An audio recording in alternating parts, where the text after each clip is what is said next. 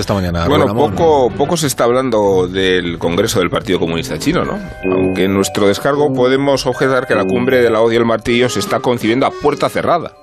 quizá para mañar con menos testigos la resolución histórica que consiente a nuestro indultado Xi Jinping, le mandamos un sólido,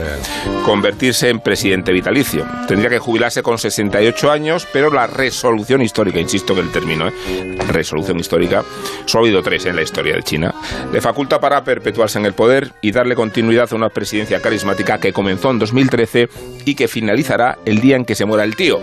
No digo lo de tío en sentido peyorativo ni vulgar, se le llama el tío Xi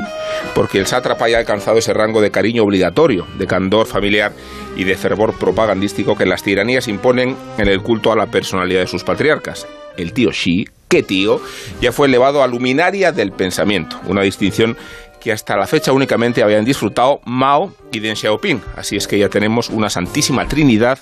que abanica la bandera roja del comunismo. Y en unas fechas muy señaladas, pues estamos celebrando el centenario de la fundación del comunismo, no y haciendo resplandecer la luz fosforescente que transmite la momia de Mao, esto no es broma, sino movilizando a los 80 millones de afiliados que reúne el partido, esto tampoco es broma, o sea, la mayor red de delación e intimidación que existe en el mundo y que el tío Xi ha convertido en el mayor ejército de su gloria en pie suena el himno del Partido Comunista Chino y dice más o menos así, el comunismo no existiría sin China y China no existiría sin el comunismo.